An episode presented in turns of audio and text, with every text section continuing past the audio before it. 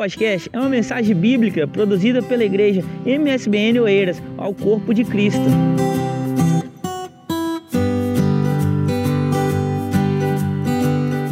Nós vamos pensar um pouco hoje sobre Provérbios capítulo 16.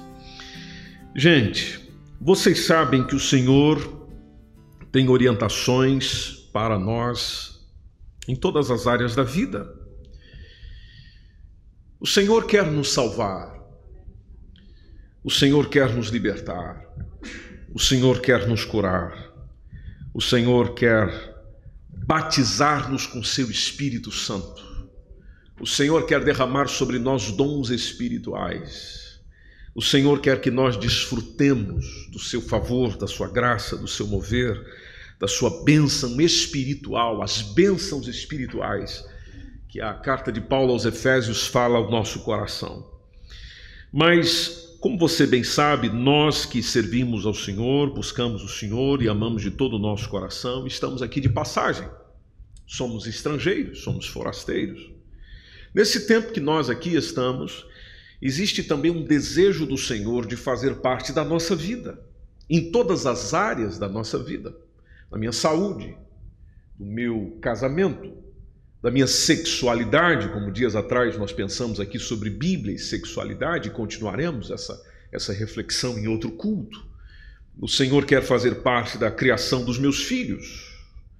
O Senhor quer fazer parte do meu trabalho, porque eu sou um profissional, eu desempenho as minhas atividades, eu tenho obrigações, eu tenho deveres. O Senhor quer fazer parte da minha vida como cidadão, o Senhor quer fazer parte da minha vida como crente, como servo do Senhor. Enfim, não há uma área da nossa vida que Ele não quer estar conosco, que Ele não quer estar conectado, que Ele não queira fazer parte.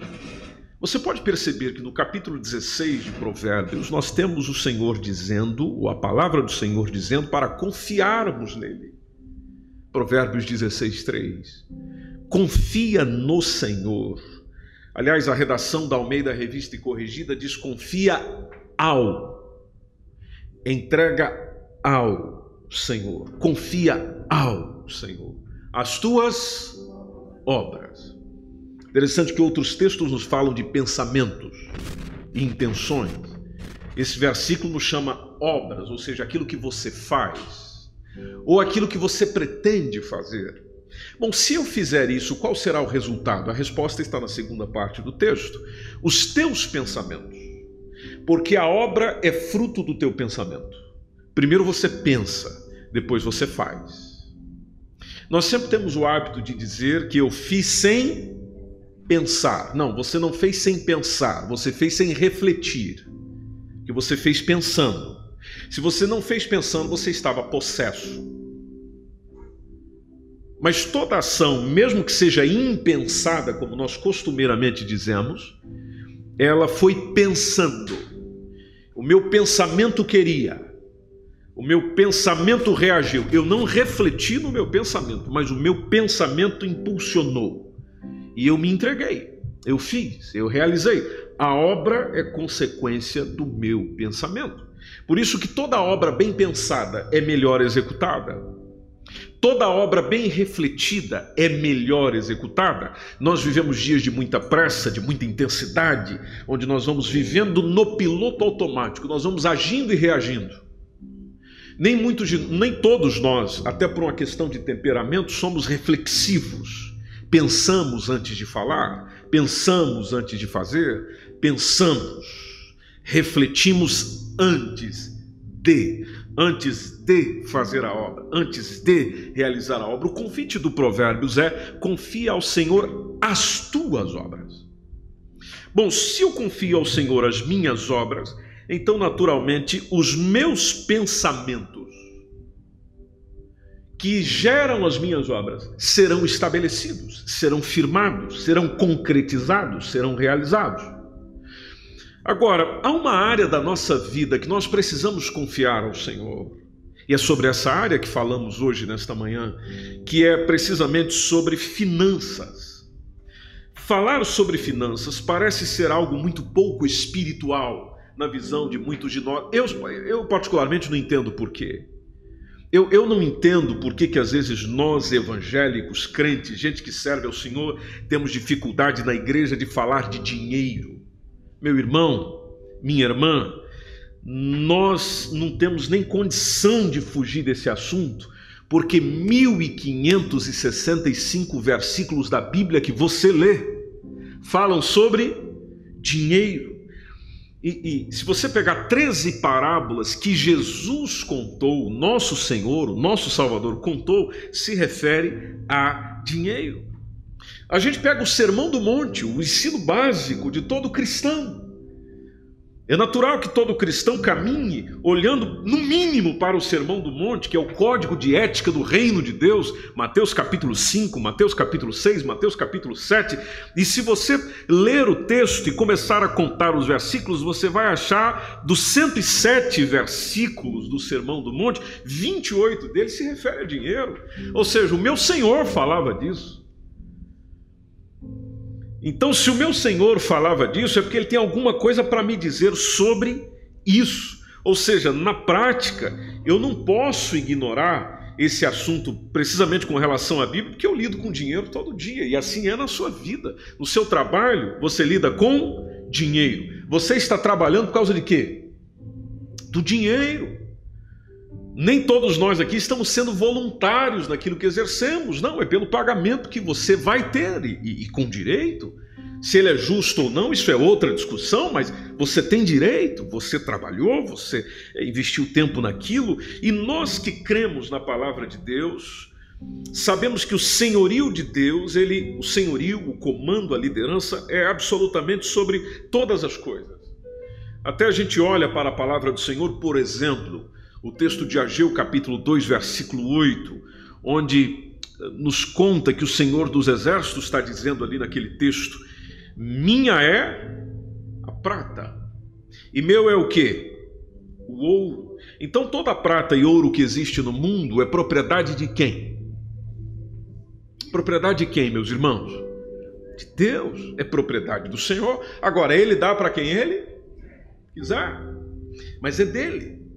Até porque ele, se quiser dar ou quiser retirar, é dele.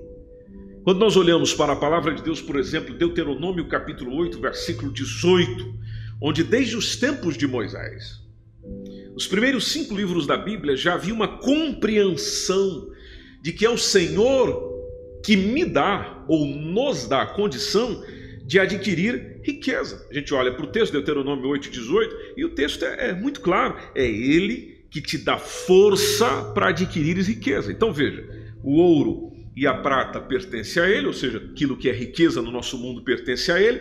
A força que eu tenho para conquistar isso, a força que eu possuo para ter isso, vem de quem? Vem dele. Então eu e você saímos pela manhã para os nossos trabalhos com toda alegria e com toda disposição e com toda condição, mas eu preciso lembrar que quem está me dando aquela condição de ir caminhando, de ir fazer, de ir trabalhar, é o Senhor. Então é, vem tudo dele. Bom, se vem tudo dele, naturalmente ele também me oferece indicações para o que eu devo fazer, ou o que nós devemos fazer com aquilo que nós recebemos como fruto do nosso trabalho. Ou seja, há princípios. A Bíblia é um livro de princípios. Guarde isso no seu coração, meu irmão, minha irmã. A Bíblia é um livro de princípios. O que é o princípio? Bom, o princípio nos lembra começo. Principia. E naturalmente ela começa dali na intenção de que ali a gente permaneça para que naquilo a gente conclua. É como nos explica, por exemplo, com relação à palavra do Senhor, da nossa fé em Jesus. Ele é o autor e ele é o consumador do que? Da nossa fé. Então quer dizer, a minha fé começa nele. Para acabar em quem? Nele. Veja que às vezes na caminhada com Cristo a gente se perde no caminho, a nossa fé começa nele, mas depois desvia para um homem, desvia para uma igreja, desvia para uma denominação. Começou nele, mas, mas não está continuando nele, e, e talvez não acabe nele. Bom, a Bíblia é um livro de princípios que ela principia, ela me coloca no caminho, para que no caminho eu permaneça, para que eu receba os benefícios do caminho. Bom, os benefícios do caminho, olhando para Provérbios 16, 3, é esse: que os meus pensamentos sejam estabelecidos. E naturalmente, isso aqui até perguntar seria uma coisa parva. Todos nós queremos ter sucesso na área financeira. Todos nós queremos ter êxito na área financeira. Bom, Deus também quer que você tenha. Agora, a pergunta é: eu e você estamos a fazer o que ele disse para fazer quando se trata das finanças da nossa vida? Bom, vamos a alguns princípios. Se você quiser ir tomando nota, acho que vai ser edificante para a tua vida. Em primeiro lugar, a palavra de Deus nos diz é: viva do seu trabalho. Efésios capítulo 4, logo no versículo 28, tem um conselho da parte do Senhor dizendo: aquele que furtava, não furte mais. É inaceitável um filho de Deus, um discípulo de Jesus, roubando, furtando, pegando o que não é dele tomando posse daquilo que não lhe pertence. Aquele que furtava, porque na igreja em Efésios havia gente que tinha saído dessa vida pecaminosa, então aquele que furtava não furte mais. Então o que, que vai fazer? Bom, vamos trabalhar. Vamos trabalhar. Diz o texto: trabalhe fazendo com as mãos o que é o que? Que é bom. Não é qualquer tipo de trabalho. É aquilo que é bom aquilo que é louvável, aquilo que Deus aprova, aquilo que Deus confirma. E depois, interessante essa parte final, onde o texto não concentra em mim. O texto concentra: eu vou trabalhar, eu vou ganhar naquilo que é bom, mas eu não posso ser egoísta. Eu preciso lembrar que existe alguém necessitado. Por isso que vem o para para que tenha o que repartir com o que tiver necessidade. Várias vezes, né, talvez você já tenha dito e eu já tenha dito: ah, se o Senhor me desse a oportunidade de ter dinheiro, a primeira coisa que ia fazer era socorrendo os pobres e necessitados. A minha pergunta para você é: será mesmo? Porque ele ainda não te deu. Ele sabe o que vai aqui dentro do nosso coração se o Senhor me der muito dinheiro. A primeira coisa que eu vou fazer é pensar em mim. Muitos de nós dizemos: olha, a primeira coisa que eu vou fazer é pedir demissão do meu trabalho. E eu quero sair por aí, eu quero viajar, eu quero conhecer. Eu, eu, eu, eu. Bom, você já sabe o que o Senhor pensa sobre eu. Aliás, nem o próprio Senhor se apresenta na maioria das vezes como eu, mas muitas vezes como nós. Nós, ou seja, aquilo que eu tenho é nosso, é para repartir, é para partilhar. Salmo 128, versículo 2 diz-nos o texto: Do trabalho das tuas mãos comerás. Não é do trabalho da mão dos outros. Aliás, até uma recomendação bíblica que diz que aquele que não trabalha não coma. Não coma. Então, do trabalho das tuas mãos comerás, feliz serás. Olha que interessante. E tirar, e não é isso que nós queremos, irmãos, amém? Nós queremos que as coisas vão bem. Bom, o Senhor está nos dando o caminho, o Senhor está nos dando o princípio. Depois nós temos um outro texto de 1 Tessalonicenses, capítulo 4, entre o versículo 10 e o versículo 12 quando o convite é, irmãos, eu vos exorto, eu vos encorajo a vocês progredirem, a vocês amadurecerem, a vocês caminharem, a vocês andarem cada vez mais e diligenciardes por viver tranquilamente. Olha que interessante os conselhos bíblicos: viver tranquilamente, cuidar do que é vosso, cuide do que é seu, trabalhe com as próprias mãos, como vos ordenamos, de modo que vos porteis com quê? Com dignidade. Dignidade. Para com os de fora, interessante esse texto, para com os de fora, porque é muito comum nós ouvirmos nos nossos dias maus testemunhos de profissionais que não têm a mesma fé que nós temos em Cristo Jesus, e é terrível isso. Olha, o irmão lá da sua igreja fez um trabalho lá que foi terrível, foi horrível. Bom, é difícil ouvir isso? Ah, tem um irmão seu lá na fé que é um profissional detestável. Bom, o convite da palavra de Deus não é esse. É de nos ordenar, de nos portarmos com dignidade para com os de fora e de que nada venhais a precisar, diz o texto. Nós estamos em 1 Tessalonicenses capítulo 4, versículo 10 a 12. Bom, você olha para os homens da Bíblia, os homens da Bíblia estavam envolvidos em negócios. Por isso que para nós falar de negócios, de dinheiro, não deve ser um negócio ruim. Ah, inclusive na igreja, inclusive no púlpito da igreja. Que às vezes nós associamos dinheiro a dízimo, roubo, pastor, carro, casa grande, a não sei o quê. Não, não, meu irmão, não, não, não. Você está tá indo para o outro caminho. A, a, palavra de Deus chama para uma outra compreensão nesse sentido. Você olha para os homens da Bíblia, eles estavam envolvidos em negócios. Deus os usou por meio dos negócios. E, e é só você ir pegando, desde Abraão, aliás, desde Jó. Você vai pegando ali, Jó, porque é o primeiro livro da Bíblia escrito.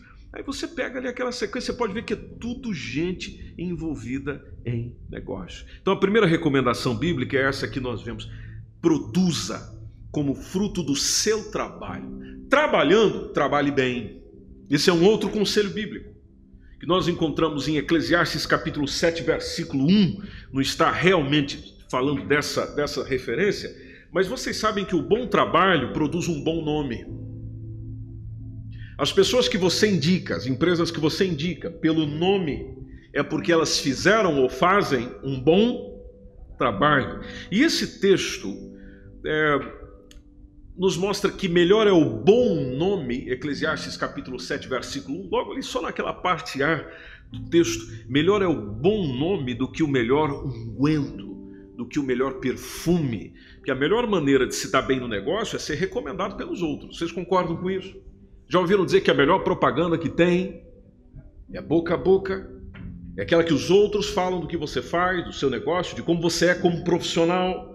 Não é propriamente o currículo que você apresenta, é o que os outros dizem do seu trabalho, é o que os outros dizem da sua eficiência. Provérbios capítulo 22, versículo 1 diz que a boa reputação ela é mais importante do que muitas posses. Então, às vezes eu e você estamos preocupados mais em ter posses do que uma boa reputação. Mas a boa reputação ela é mais importante do que muitas posses. Ou seja, eu posso não ter muitas é, posses, mas se eu tiver uma boa reputação, nesse mundo de hoje eu já estou no lucro. E até a parte B do versículo diz que desfrutar de uma boa estima, Provérbios 22, 1, desfrutar de uma boa estima vale mais do que a prata, vale mais do que o ouro. Veja, esse é o conselho bíblico trabalhando em vista em qualidade. Seja qualitativo, busque melhorar, busque desenvolver, saia da mediocridade, não seja um filho de Deus medíocre. Na sua profissão, na sua função, você precisa ser o melhor. Repito, você precisa ser o melhor. Você precisa ser o melhor. E naturalmente você está perguntando: por que, que eu tenho que ser o melhor? Bom, simplesmente porque você serve o melhor. Você é filho de Deus, poxa vida.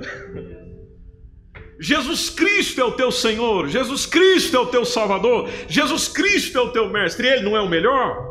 Então, se você trabalha com os melhores, se você serve o melhor, se você carrega o nome do melhor, o que se espera de você é que você seja o melhor. Não, não ficar só na mesma coisa, ah, sempre do mesmo jeito. Não, meu irmão, desenvolva, cresça, invista em cursos, Invista em você, invista em tua habilidade, invista no teu crescimento, investe, investe no teu potencial, cresça, que a cada semana você chegue domingo a domingo, já que domingo é o primeiro dia da semana, melhor, melhor profissional, melhor nas relações públicas, melhor no negócio, melhor na conversa, melhor na proposta, melhor no trabalho, melhor. Mesmo que haja dificuldades extremas nesse sentido, mas lembre que dificuldades também vêm para nos tornar melhor. Bom, Jesus era um excelente carpinteiro. E por que, que eu não tenho dúvida com relação a isso? Porque você não encontra ninguém no ministério de Jesus chegando e apontando o dedo para ele para desacreditá-lo, dizendo que ele era um mau carpinteiro. Tudo que o senhor está pregando é muito bonito, mas o senhor fez um trabalho para mim, lembra? Dois, três, quatro, cinco, seis anos atrás. que até hoje eu estou com um problema naquela mesa, estou com um problema naquela cadeira, estou com um problema naquele guarda-roupa, estou com um problema na casa, estou com um problema. O Senhor não fez um bom trabalho. Lembre-se que a vida de Jesus foi maior parte do tempo trabalhando profissionalmente, porque ministerialmente ele desempenhou o ministério por quanto tempo? Três anos e meio. Então, se segundo Lucas ele começa o ministério com quase 30, então o que, que ele passou fazendo grande parte do seu tempo? Trabalhando profissionalmente para atender sua família, cuidar da sua família. Até porque a tradição diz, não é a Bíblia, a tradição diz que Josué, ah, Josué, José faleceu muito cedo. Jesus era o filho mais velho. O filho mais velho tinha que tomar cuidado, ou tinha que tomar atenção ao cuidado e à provisão da família. Mas você não vê em tempo nenhum alguém chegando e dizendo que ele não era um bom profissional, inclusive a profissão que ele aprendeu do pai. Então, às vezes a gente está tá buscando influenciar pessoas para ter benefícios. Não. Ah, o convite que eu posso partilhar consigo, um conselho nessa manhã é: você não precisa buscar influenciar. A influência será uma consequência de um trabalho bem feito. Porque se você faz um trabalho bem feito para glorificar o Senhor, em primeiro lugar a bênção do Senhor está sobre você. Amém? Que eu faço para glorificar ao Senhor. O Celita leu o texto aqui, 1 Coríntios 10, 31. Quer comais, bebais ou façais qualquer outra coisa. Ou seja, aqui entra o meu trabalho diário, de todo dia. Fazei tudo para a glória de Deus. Então, se eu trabalho bem para a glória do Senhor, a bênção do Senhor está sobre mim. Depois, meu irmão, tudo que vem é a consequência de um trabalho bem feito.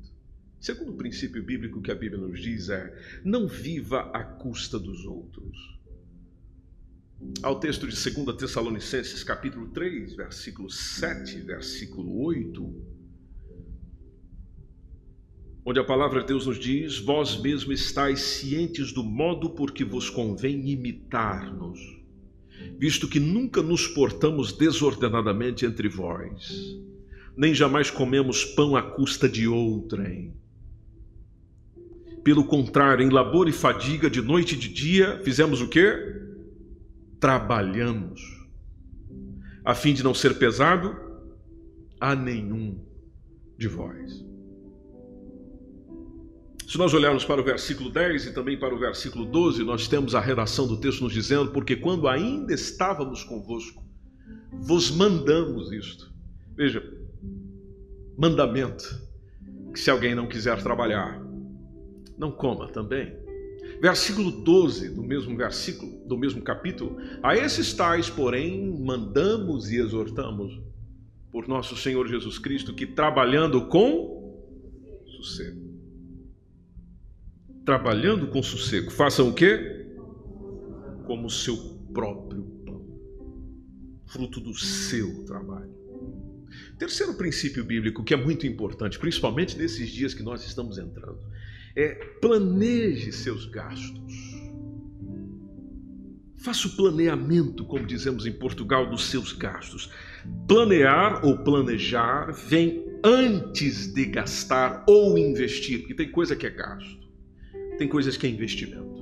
Aliás, esse conselho vem do próprio Jesus, Lucas capítulo 14, versículo 28, quando ele fala: Pois qual de vós, pretendendo construir uma, uma torre, Veja, Jesus a dizer, e ali ele está fazendo uma pergunta. Não se assenta primeiro para calcular a despesa e verificar se tem os meios para concluir. Não é se eu tenho os meios para começar, é se eu tenho os meios para concluir. Veja o ensino de Jesus que às vezes nós sentamos para ver, não, não, não, se eu fizer aqui eu já consigo começar. Não, não, não. O conselho de Jesus é não, não é só começar, é começar, sustentar, concluir. Porque de iniciativas estamos cheios. Amém, igreja? Muitos de nós estamos cheios de iniciativas. Quantas coisas você já começou? Mas aí você pode jogar uma perguntinha embaixo. Quantas coisas você concluiu? Que você pode chegar e dizer: Isso aqui eu concluí, isso aqui eu acabei.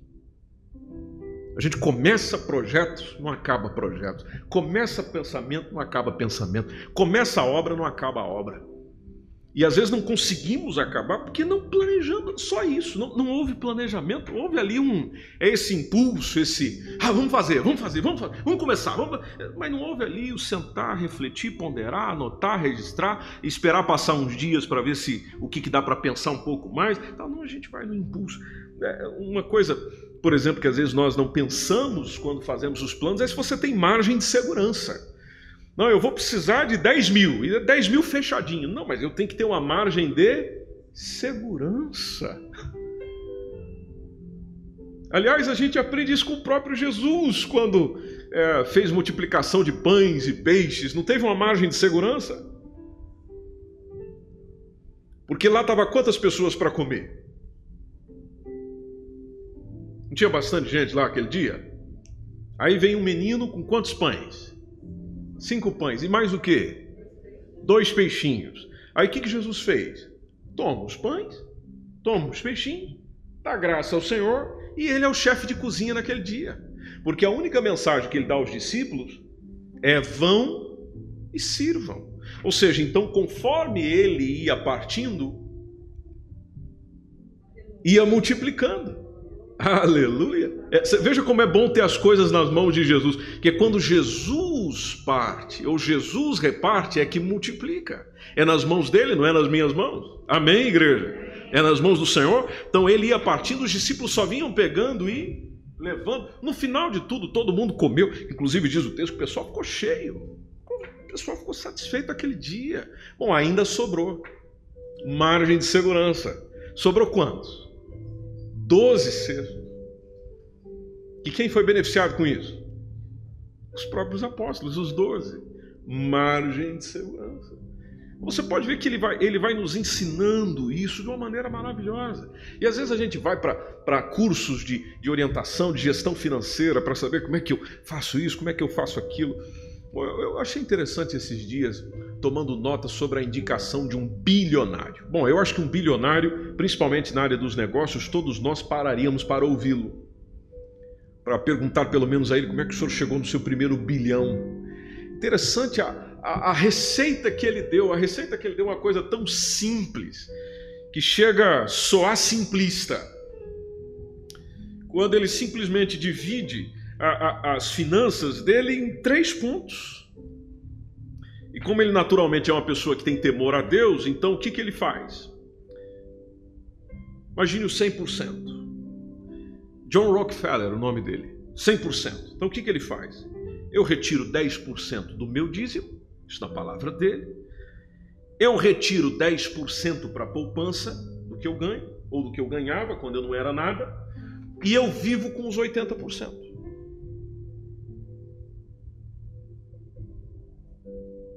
Então, 10% eu reservo para adorar, eu reservo para adorar o Senhor. Ele que me deu a força que eu tenho, ele que me deu a capacidade que eu tenho, é ele que me deu. Então eu adoro o Senhor com o que ele me deu.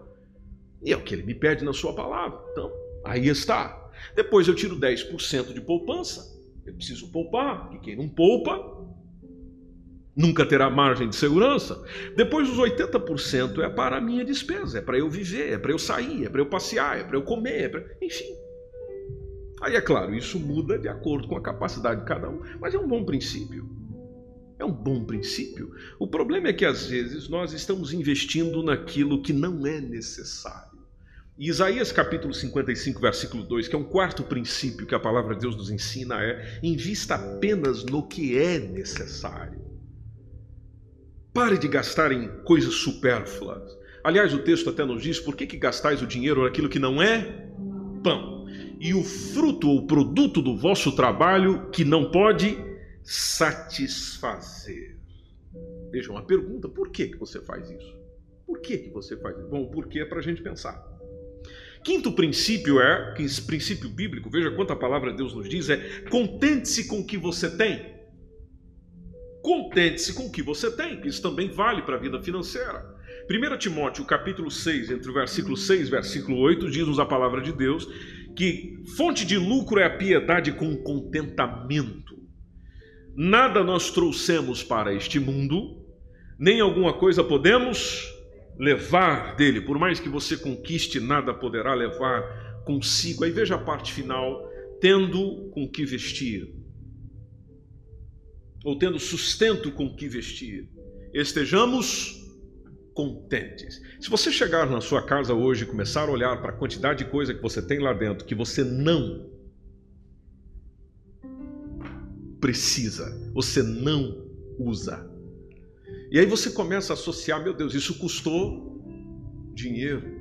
Então eu gastei, comprei e não utilizo. Aliás, tem muita coisa até que a gente nem manda fora porque acha que um dia vai precisar. Passa um, dois, três, cinco, dez anos e você não precisou. Por isso que tem um movimento que está crescendo muito nos nossos dias que é chamado minimalismo. E tem muita gente a aderir, precisamente os millennials, ou a geração millennium, como se chama, e os mais jovens também, que é viver apenas com o que eu utilizo. Eu não faço questão de ter muitos móveis, eu não faço questão de ter muita roupa, eu apenas fico com o que eu realmente utilizo. Eu realmente uso. E o dia que eu não puder mais usar essa camisa, eu vou lá e compro outra camisa. Eu não compro 10 camisas, eu compro apenas uma camisa para substituir essa e vou usando ela. Aí muitos de nós vão dizer, mas as pessoas vão te ver na maioria das vezes com a mesma camisa. Oh, mas meu irmão, você está nesse mundo para quem? Pegando aqui um pouquinho da mensagem de sexta-feira, do culto de sexta-feira. Você existe para quem? Você está aqui para impressionar os outros? Você está aqui para mostrar roupa de marca para os outros? Carro para os outros? Grandeza para os outros? Você está aqui para quem?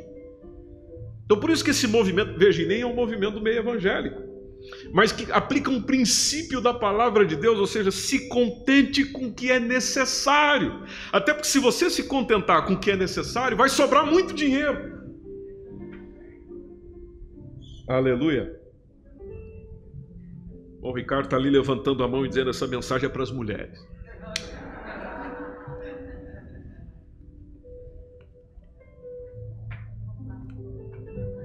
E as irmãs dizem amém? Não, não dizem.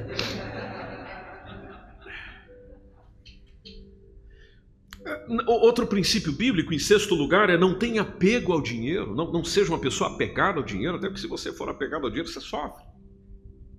1 Timóteo capítulo 6, versículo 9, versículo 10. Ora, os que querem ficar ricos caem em tentação, caem em cilada e muitas concupiscências insensatas, perniciosas, os quais afogam os homens na ruína, na perdição, porque o amor ao dinheiro é a raiz de todos os males e alguns nessa cobiça. Interessante. Nessa cobiça. O que, que aconteceu com eles? Se desviaram da fé. É só você voltar na sua memória e ver quantas pessoas aqui nessa nação, nação portuguesa, conterrâneos, precisamente imigrantes, chegaram aqui cheio de vontade de trabalhar para o Senhor. Bom, quem, quem, quem exerce ou já exerceu a vida pastoral sabe muito bem disso. Você recebe a pessoa na igreja, vem lá com a carta dizendo: Pastor, Deus me trouxe para cá para servir. Um dia eu estava em casa, Deus me deu uma visão. E estava lá a bandeira de Portugal e dizendo: Eu quero você lá. E a bandeira assim, flamejante. Eu falei: Eu irei, Senhor. E eu vim, estou aqui até cantando às vezes o hino 115 da aula cristã. Eu quero trabalhar para meu Senhor, levando a palavra com amor. Tá bem, meu irmão, seja bem-vindo. Vamos congregar, vamos servir, até porque a gente tem que conhecer, né? Não é porque alguém chegou dizendo lá para você que tal, não, vamos, senta aí. Vamos, vamos, vamos, vamos começar pelo básico, que é vir ao culto, congregar, adorar o Senhor, servir ao Senhor, celebrar o Senhor, ter prazer no culto. Depois nós vamos para alguma função mais específica, vamos começar por aí. Ah, mas daí já pegou um trabalho, já pegou dois trabalhos, já pegou três trabalhos, você já nem vê mais no. Mas não veio trabalhar para o Senhor. E às vezes nem é contribuinte na igreja. Veio para trabalhar para o Senhor, está com três, quatro trabalhos e nem é contribuinte na igreja. Ou seja, nem com a obra do Senhor ele contribui. Mas vem com esse discurso. Bom, por isso que Jesus nos disse: não seja servo do dinheiro. Veja, esse é um conselho do Senhor para nós. Mateus capítulo 6, versículo 24. Ninguém pode servir a dois senhores, Você há de aborrecer um e amar o outro, ou você vai se devotar a um e vai desprezar o outro. Jesus nos disse: você não pode servir a Deus e a riqueza. Veja que a palavra de Deus tem até princípios para nós na área das finanças com relação à nossa família. A 1 Timóteo capítulo 5, versículo 8 diz: "Cuide da sua família. Cuide da sua família. Dê assistência financeira à sua família, porque se alguém não tem cuidado dos seus, e especialmente dos da própria casa, o que, que essa pessoa fez, meus irmãos? Já negou a fé. Já negou a fé. E é pior do que o infiel ou do que o descrente. Nono princípio que nós encontramos na Bíblia é guarde para os seus filhos. Guarde para os seus filhos.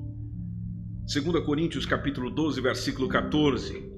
Eu estou pronto a ir ter convosco, não vos serei pesado, pois não vou atrás dos vossos bens. E aqui o Paulo está falando para filhos espirituais: eu não vou atrás dos vossos bens, eu não estou interessado no teu bem, eu no, no, no bem sentido financeiro, que você me dê, que você me entregue. Não mas eu procuro a vós outros, ou seja, eu procuro é o seu bem.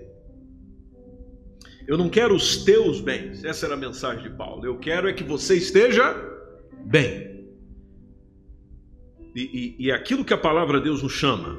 Agora, para estar bem, conforme a gente está lendo desde o princípio, eu preciso seguir o que ele me diz. Eu estarei bem. Não devem os filhos entesourar para os pais, mas os pais é que devem tesourar para os. Provérbios capítulo 13, versículo 22, a gente tomando só a parte A do versículo, diz que o homem de bem, o homem de bem é que deixa herança aos filhos de seus filhos. Bom, os filhos de seus filhos já está a falar de quem?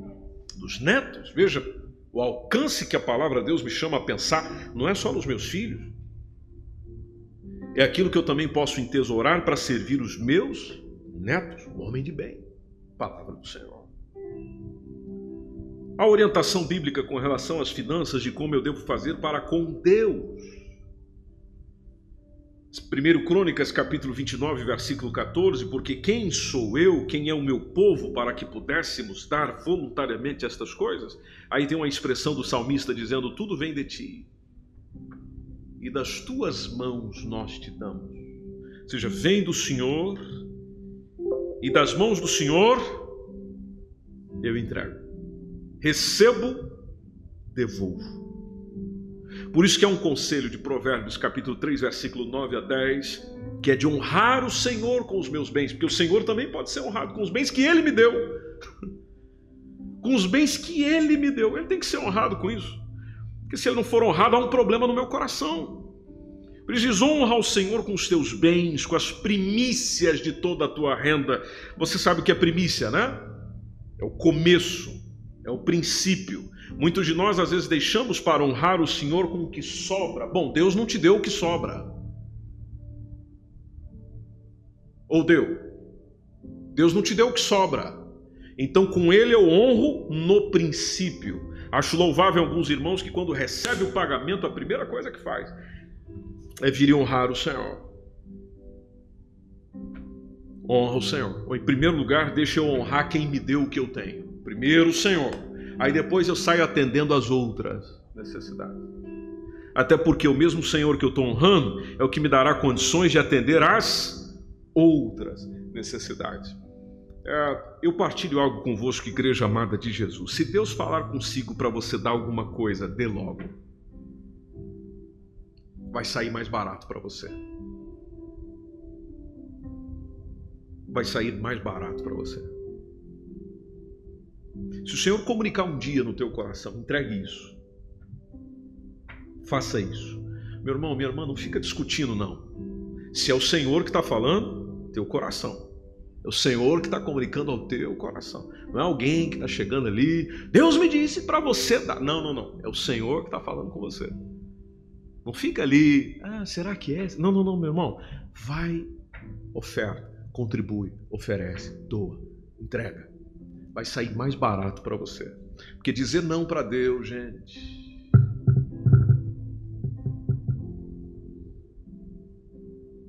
Hum.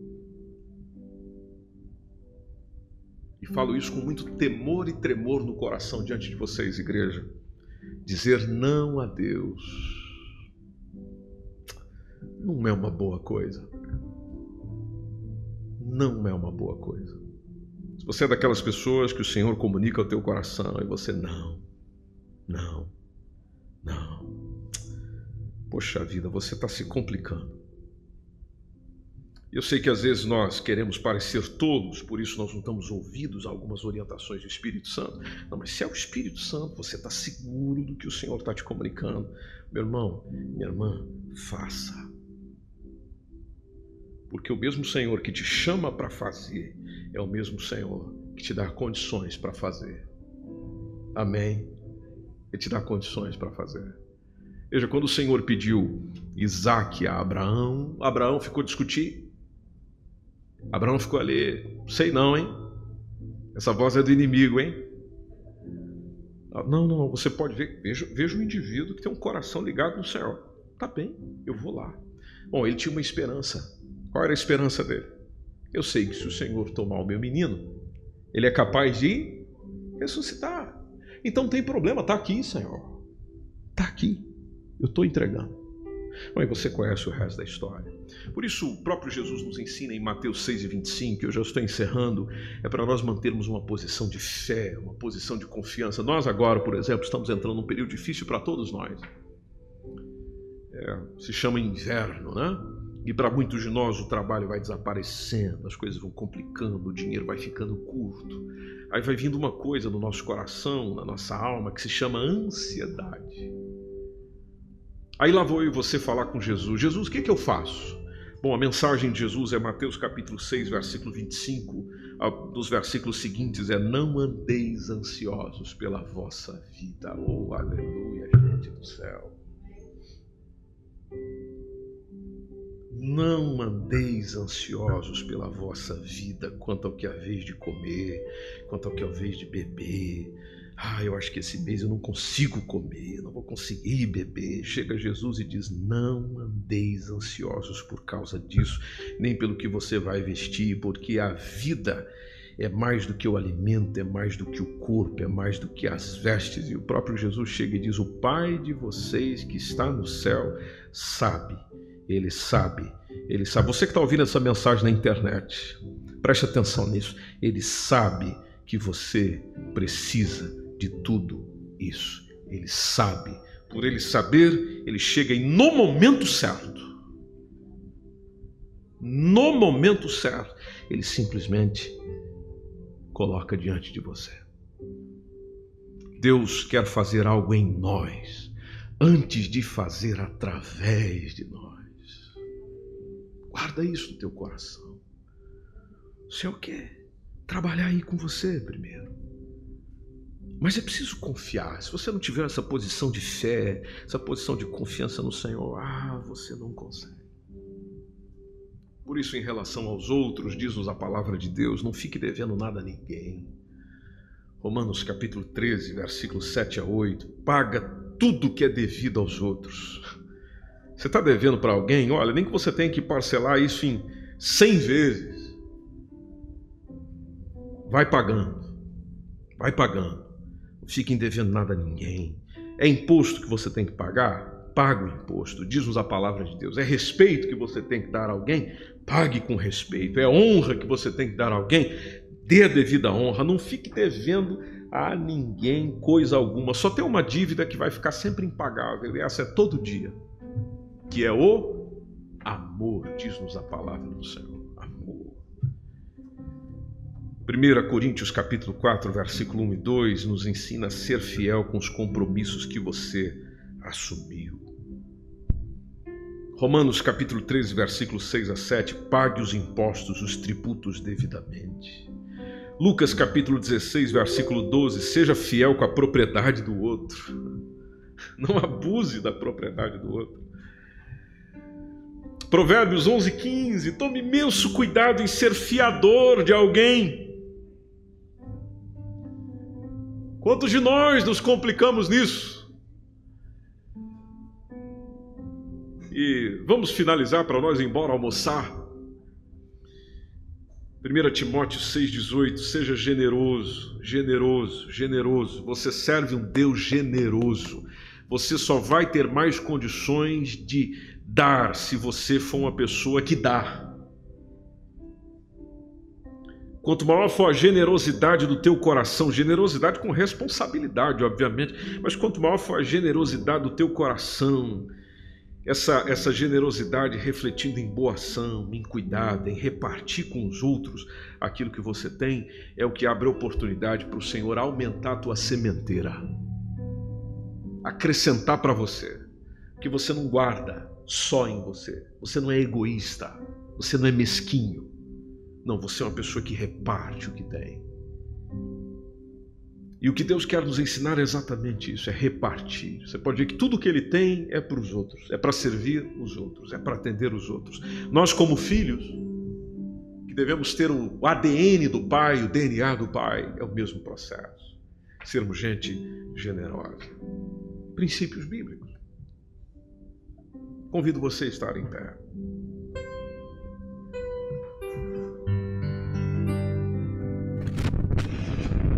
Confia ao Senhor as tuas obras e os teus pensamentos serão estabelecidos. Que nessa semana você seja aquele tipo de pessoa que queira continuar crescendo pessoalmente, crescendo profissionalmente, crescendo como ser humano, como pai, como mãe, como filho como ministro de Cristo. Tudo aquilo que nós ouvimos nessa manhã, aplique na sua vida. Se você realmente quiser saber se tudo isso faz sentido, aplique na sua vida. Começa fazendo. Deixa isso parar só no teu conhecimento, não, começa fazendo. Começa. A cada dia, a cada semana, você vai vendo as respostas do Senhor. Crie bons hábitos, os hábitos vão sustentar seus objetivos. Apenas isso. E se você tiver o hábito de honrar o Senhor, de honrar o seu nome, honrar a sua família, cuidar dos seus negócios, trabalhar com excelência, oh meu irmão, nessa sua caminhada onde você vai ouvindo Deus falar contigo e você vai fazendo você vai recebendo oportunidades que simplesmente você vá trazendo essas oportunidades para as realizações. Disse alguém certa vez que é, você não vai ter oportunidades, você cresce para as oportunidades. Então, às vezes nós estamos orando, Senhor, me leva além, faz isso comigo, Senhor, produza isso para mim, realiza isso para mim. Olha, eu estou precisando disso, eu estou precisando daquilo, mas a gente esquece que se o Senhor não trabalhar conosco nas coisas pequenas, nós não serviremos para as coisas grandes. Por isso, meu irmão, minha irmã, as finanças da tua vida é algo que o Senhor quer fazer parte também. Também. Pega tudo que Ele nos diz e comece a desenvolver na tua vida no nome de Jesus.